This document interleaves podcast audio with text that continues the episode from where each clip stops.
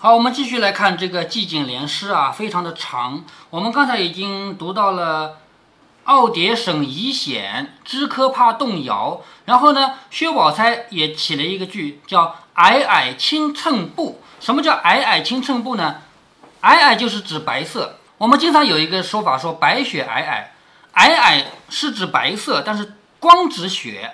如果你看到有人穿了白衣服，你不能说他穿白衣服皑皑啊。指的就是雪，白雪皑皑啊，皑皑轻乘步，就是你走的时候，这个雪啊，它是在你的脚步边上的，轻轻的靠着你的脚，对不对？皑皑轻乘步。然后黛玉说：“剪剪舞随腰啊，这个非常美啊。剪剪是什么意思呢？是指细细的风，细细的风吹的那个雪花不是跟着你的腰在转吗？是不是？剪剪舞随腰。所以宝钗的莲皑皑轻乘步指的是雪。”林黛玉的莲剪剪舞随腰，指的也是雪，没有一个雪字啊。说煮鱼成欣赏，这里的煮鱼是什么？就是煮山芋啊，煮山芋。然后呢，他们在这赏雪，叫煮鱼成欣赏。在这个陈高本的《红楼梦》里面，这里有一个区别，叫苦茗成欣赏。苦是有苦味的苦，茗是喝茶的那个茗，苦茗成欣赏。但是有人说。据别人研究分析啊，那肯定不是曹雪芹写的啊。曹雪芹写的应该是煮鱼成欣赏。一面说就推宝玉，就是林黛玉起了一个头以后，起了一个上联以后，就推宝玉说：“快点啊，快点啊，快点啊！”宝玉在那儿看着宝钗、宝琴、黛玉三个人在共战湘云。什么叫共战湘云呢？这里最热闹的是湘云，湘云一直在抢着起这个帘，然后另外三个人是等于是跟他对战的，说看着十分有趣，哪里还顾得怜诗？见黛玉推他，连忙连说：“撒盐是旧谣。什么叫撒盐是旧谣？因为在以前有过一个人写诗，把这个下雪说成是天上撒盐了，这是个典故。所以说撒盐是旧谣。然后说萎缩犹破掉，萎缩什么呢？用芦苇做的蓑衣，指的是有人穿着芦苇做的蓑衣在雪里面还钓鱼呢，叫萎缩犹破钓。”湘云笑着说：“你快下去吧，你不中用，都耽搁了我。就是你慢慢吞吞的写的诗也不怎么好，你下去吧，不中用啊，都耽搁了我。”一面听宝琴连说：“灵府不闻桥。”就是刚才说的萎缩嘛，用芦苇做的蓑衣嘛。现在在林间听那个斧头的声音啊，已经听不到有人打这个砍柴了。灵府不闻桥，福相千峰突啊，这个什么意思呢？福相就是趴在那儿的大象。这里指的是下了雪以后，那个山不都是白的吗？一片白的，一块一块的凸起嘛。所以把这个比喻成象啊，福相千峰突，就是很多很多的山都变成了大象。湘云说：“盘蛇一进窑，什么叫盘蛇一进窑呢？在雪地里，你走过去的脚印，本来雪是白的，你走了脚印是黑的，是不是？所以这一条路走过去，就像一条蛇盘在那儿一样，明白了吗？这叫盘蛇一进窑。”然后他说：“花园经冷聚，花这里的花指的是雪花啊，雪花因为冷而聚起来了。说花园经冷聚，宝钗与众人连忙赞，又好，说得好。探春又连说：色起为双雕。好，这个色指的是什么呢？指的是好看、漂亮。这个漂亮的从来就不会因为下霜就凋谢。说色起为霜凋。”打雷了，是不是啊？嗯。庭院惊寒雀，什么叫庭院惊寒雀啊？我们知道鸟类分两种，一种是留鸟，一种是候鸟。候鸟冬天就跑了，对吧？但是留鸟不走，留鸟还留在这儿。麻雀就是留鸟，是不是啊？庭院里面这个麻雀在找东西吃，因为下雪呢，它受惊了。说庭院惊寒雀，湘云正渴了，忙忙的吃茶。已被邢岫烟到。好，史湘云本来想要抢的，可是他渴了，在喝茶嘛。于是邢岫烟抢了一句，说：“空山泣老蒿，蒿是指猫头鹰，猫头鹰的叫声比较难听，所以说他在哭。泣不就是哭吗？是不是？说空的山里面有猫头鹰在哭，叫空山泣老蒿。阶池随上下，这个阶池的池指的就是台阶。”阶和池两个字是同音字啊，啊不是同音字，同义字啊。阶池随上下，就是指那个雪花飘的时候，在台阶上下飘。湘云忙丢了茶杯，忙连道：“好，史湘云刚才不是喝茶漏了一句嘛？现在连忙丢了茶杯，就说池水任浮漂，就是这个水池里的水面上面啊，这个雪花随它怎么浮啊飘啊，叫池水任浮飘。然后他起了一句叫“照耀林清晓”，因为雪光很亮嘛，是不是啊？一直照到早上，清晓就是清晨早上啊。照耀临清晓，黛玉说：“冰封入永宵。”冰封是指那个雪花飘来飘去的样子，永宵是指嘛？冬天嘛，晚上长，白天短，对不对？所以永宵指的是晚上很长。你还记得《红楼梦》第一回里面就有永昼吗？夏日永昼，你可能忘了啊，是指夏天白天长，所以叫夏日永昼啊。这里冬天说永宵就是晚上长。然后林黛玉说：“曾望三尺冷，什么意思呢？就是因为将士啊、将军啊，他们忠诚，他们忘了冷了。”将军他们在那守边关，他们是不会管这个天冷天热的，都得守边关，是不是啊？因为他们忠诚，所以忘了这个天很冷，忘了这个雪下的冷。说曾望三尺冷，湘云说瑞士九重郊。好，什么叫瑞士九重郊呢？瑞就是瑞雪，下了雪以后都说对第二年的收成有好处，所以叫瑞雪兆丰年，听过没有？嗯，啊，瑞士九重蛟，九重蛟是什么？是明年的干旱，就是。因为下这场雪以后，明年不会有干旱了，叫瑞士九重蛟。将卧谁相问？什么叫将卧谁相问啊？如果有人冻死了，躺在路边，有没有人去过问一下？好，这个有点像杜甫，杜甫就是这样关心人间的，对吧？说将卧谁相问？然后宝琴，宝琴是比较洒脱的一个人啊。他说狂游客喜招。什么叫狂呢？狂放的人，狂放的人出去游玩，他喜欢大家喊他一起出去。至于出去是冷是热无所谓，我们喜欢游，叫狂游客喜招。然后他起了一句叫“天机断稿带”，天机就是天上的织布机，指的是天上的织女。织女她的织的那个带子已经断掉了，一片白的掉到地上来了，指的是雪吧？是不是？天机断稿带，湘云又说海市失娇销，海市就是海市蜃楼，就是你看那个天边，说不定出现了房子啊，出现了。天上出现了什么一片大海啊，一片树林了，那都是海市蜃楼嘛。海市失去了娇销，娇销是什么？娇销是指那个薄薄的这个纱布，在这里也是指的雪啊。海市之娇是娇销。好，到这里为止，你看啊，本来前面是每个人写两句，看到没有？每个人说两句，对不对？到这里开始，每个人变成一句了啊，这个节奏加快，大家在抢嘛。所以说了一句以后，第二句都轮不到他说，别人抢掉了。林黛玉不容他出，接着说：“寂寞对台榭，台榭是什么意思呢？就是这个房子，寂寞的对着台榭，这是林黛玉的个性。还记得林黛玉总是寂寞的吗？是不是？寂寞对台榭，湘云连忙说：‘清贫任单瓢。’好，这个单瓢是一个典故啊，在孔子的弟子里面有一个叫颜回的。”颜回这个人，他对生活没有什么过高的要求。他说：“我住在这个小巷子里，我只要有一箪食、一瓢饮就够了。一箪食就是一碗饭吃，一瓢饮就是一个瓢。以前这个又没有像我们这么多容器的，用瓢来装水喝的吧？所以他只要有一箪食、一瓢饮就够了。所以单瓢呢，是指这个典故，说清贫怀单瓢。我穷人啊，我还很怀念那个。”过得比我还穷的那个回颜啊，颜回啊，不是回颜，宝琴也不容情，连忙说：“烹茶冰见沸。”好，什么叫烹茶冰见沸呢？就拿冰块来烧茶喝，慢慢慢慢的，这个冰就要烧化了，烧开了嘛。所以说烹茶冰见沸。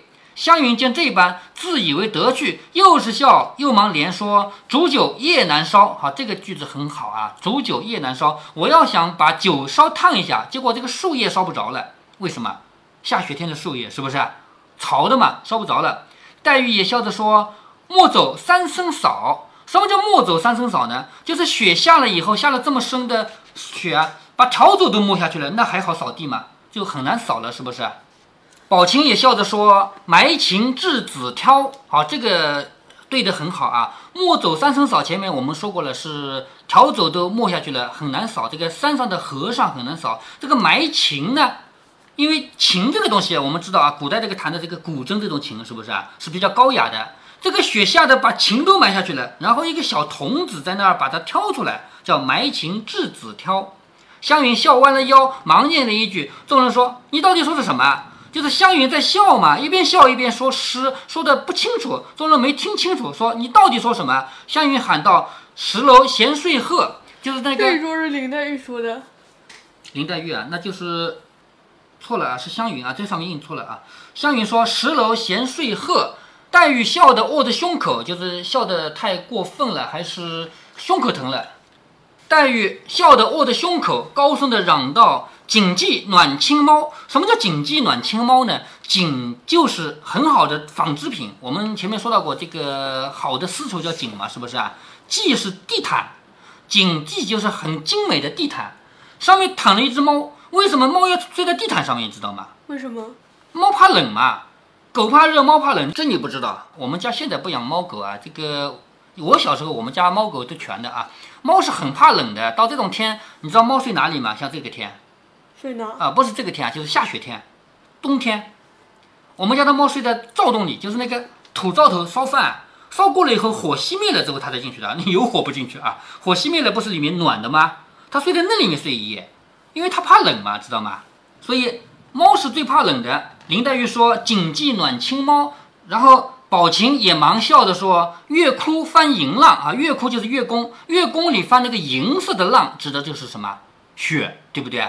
月宫里翻银浪啊，月窟翻银浪。”湘云忙连到：“霞城隐赤标。”好，霞城就是传说中的碧霞城啊，这是他们以前那个神话传说里的。说碧霞城因为它高嘛，所以一座很高的山叫赤城山，但是这个山都已经不见了。霞城隐赤标，指的是下雪大雪嘛，是不是？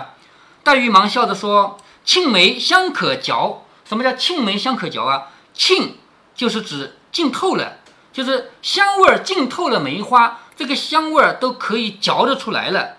沁梅香可嚼，宝钗笑着称好，连忙说：“灵竹最堪调。”灵和沁是对的，灵就是雨。把这个彻底打湿了叫淋嘛，淋竹把竹子打湿了以后，最堪调，这个醉的感觉啊，都可以这个调是什么意思呢？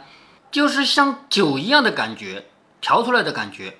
宝琴也忙说：“或施鸳鸯带，这个带是指什么？是衣服，就是那个腰带，是吧？或施鸳鸯带就是有可能把这个腰带给弄湿了啊。或施鸳鸯带，湘云连忙连道。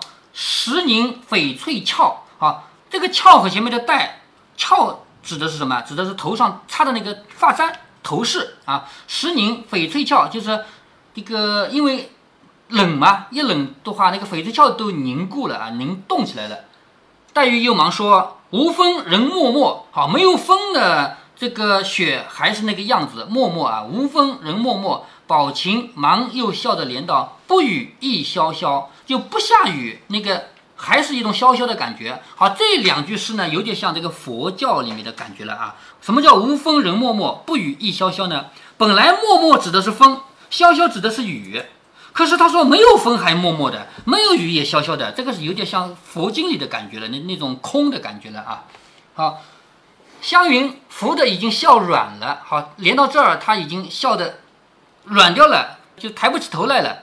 那我刚才读的为什么这么快？是让你感觉到这一段啊，他们的节奏也快。为什么呢？你看前面这个句子，有人起了个头，王熙凤起了个头以后，李纨两句，香菱两句，探春两句，李琦两句，李文两句，对不对？两句两句的吧。然后到这到这儿开始，史湘云去抢了。你看史湘云没有轮到他吧？没有可能说中间隔一个宝琴又是他，隔个宝钗黛玉又是，然后又是他。不可能吧？你看史湘云抢的吧，对不对？所以一抢速度就加快了吧？抢到后来出现什么结局啊？说的每人一句了，是不是？本来还是每人两句的，抢到后来连每人两句的机会都不给了，每人一句了。所以这个节奏在越来越快，越来越快。所以我读的速度也越来越快，越来越快，就是让你感觉到他们这些人在抢着正作诗。这一回的回目就是争联记景诗，争着写这个诗的叫争联记景诗，是吧？所以到这里，湘云已经扶着笑得软了。众人看他三个人对抢，也都不顾作诗，也都看着笑。也就是旁边的人没抢到的人，就看这三个人在抢吗？不就是林黛玉、薛宝钗、史湘云在抢吗？是不是？看到他们抢，也就顾不得作诗，就看着笑。黛玉还推他再写啊，再写啊，就是还要再往下连。又说你也有才尽的时候啊，就是你也有把你的才华用光的时候啊，你怎么不写了？是不是？快点啊！我听听还有什么可以嚼舌根了。湘云只伏在宝钗怀里笑个不停，宝钗推他起来说：“你有本事就把二霄的运给我用完了，就是二霄运不都是凹这个运吗？是不是？你有本事把二霄运给我用完了，我才服你。”湘云起身笑着说：“我也不是作诗，竟是抢命呢。就是我们这个就不是作诗了，是抢命了，是抢的了。”众人笑着说：“倒是你说吧。”探春早已料定没有自己连的份儿了，就是探春一开始还能连一句，后来抢抢抢抢，他也抢不上了，是不是？就早就写了出来，并说还没收住呢。李纨听了过来，便连了一句：“好，这个诗到这儿为止还没结尾，诗啊、词啊、歌啊都要有一个明显的结尾的句子，所以他就连了一句说：‘欲知今朝乐，志是记载的意思，要记载我们今天有多么开心快乐。欲知今朝乐。’然后李琦说了一句说：‘平诗祝舜尧。’好，这句收尾了。舜尧知道吗？啊嗯，好像有时候尧舜禹。哎，对，就是尧舜禹嘛。为了押韵，可以把这个尧舜禹给反过来，可以取其中一两个都没问题啊。所以禹没有写，只写舜尧，是不是啊？为什么把它反过来写？不说尧舜，说舜尧，为了押韵，凹韵嘛，对不对？这好像嗯不对仗。哎，最后两句就不管了啊。欲知今朝乐，平诗祝舜尧，什么意思呢？